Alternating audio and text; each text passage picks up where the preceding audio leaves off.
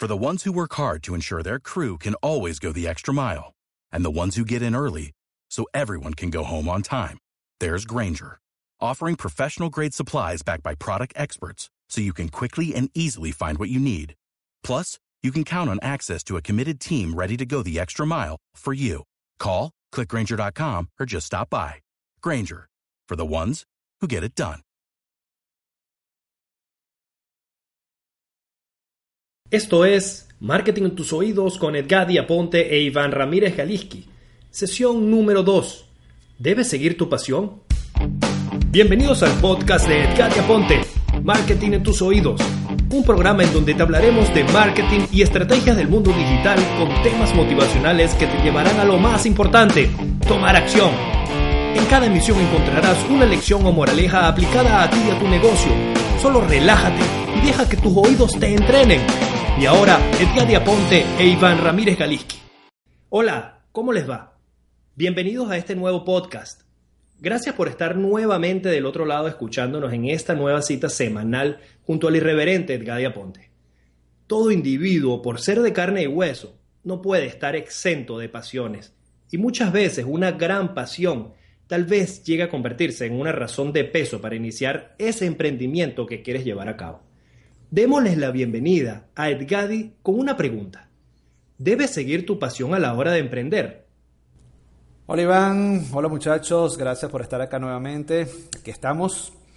Te comento Iván que en muchas ocasiones me han hecho esa misma pregunta. Se acercan a mí y me escriben o me escriben, Edgadi, tengo una gran pasión por algo. El algo es cualquier cosa, ¿no? ¿Funcionaría como mi razón para el negocio online que quiero emprender? Yo diría que sí, pero acá debo introducir un gran pero. Más que seguir tu pasión, debes pensar en, tu perfil de cliente, en tu target de potenciales clientes. Así que replanteemos la pregunta. ¿Cuál es la pasión de esos clientes? ¿Qué es eso por lo, por lo cual ellos sienten pasión? Y a partir de esas preguntas piensa, ¿estoy satisfaciendo esa pasión de tus clientes? Fíjate algo, Edgadi. Tú tienes una gran pasión. ¿Cuál es? Cuéntanos. Cierto, ¿quién no la tiene? Yo soy maratonista, me encanta correr, me, me, encanta hacer deporte, pero eso no quiere decir que yo esté haciendo negocios en torno a mi pasión. Bueno, al menos por ahora no lo estoy haciendo. Sin embargo, el running, además de servirme de catarsis antes o después de una jornada, impulsa mis momentos de creatividad. Mientras corro, pienso en lo siguiente que quiero hacer, en cómo innovar, en qué hacer para marcar pauta en lo que hago, en cómo mejorar mi relación con mi familia, en fin. Surgen cientos de ideas que al llegar a casa se convierten en proyectos adornados con garabatos y patas de araña, como me dijo hace unos días un amigo y diseñador experto en comunicación visual. Tu pasión es importante solo para ti. ¿A quién le importa tu pasión? En realidad, a nadie. Lo realmente relevante aquí es que te guste lo que haces, que ames lo que escogiste tener como sustento y, te, y si te brinda la oportunidad de tener el estilo de vida que deseas, pues genial, excelente. Esa es la idea de todo esto y bienvenido sea de esa forma. Discúlpame que te interrumpa, Edgar, un segundo. Permíteme hacerte una pregunta. Pasión tiene que ver con vocación.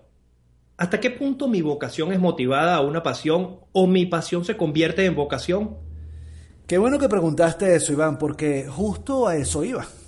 Algo que debe entenderse, y aquí quiero ser muy, pero muy claro, el que sientas pasión por algo no quiere decir que sea tu vocación.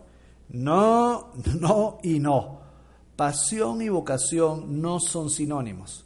Toda pasión es tan duradera como efímera, es tan profunda como volátil. Te doy un ejemplo que tengo acá cerquita. Tú mismo fuiste prestador de servicios turísticos, ¿no? Tienes vocación para el servicio, pero tu pasión es otra que tal vez nada tenga que ver con servir.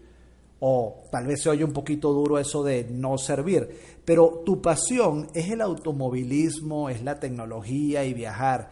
Y en este caso, Tú estás siguiendo tu pasión porque estás detrás de la tecnología de este proyecto llamado Podcast Marketing en tus oídos. Te pongo otro ejemplo.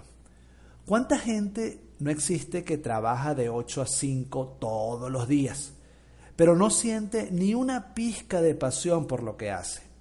Más allá de recibir un sueldo de 15 y último todos los días.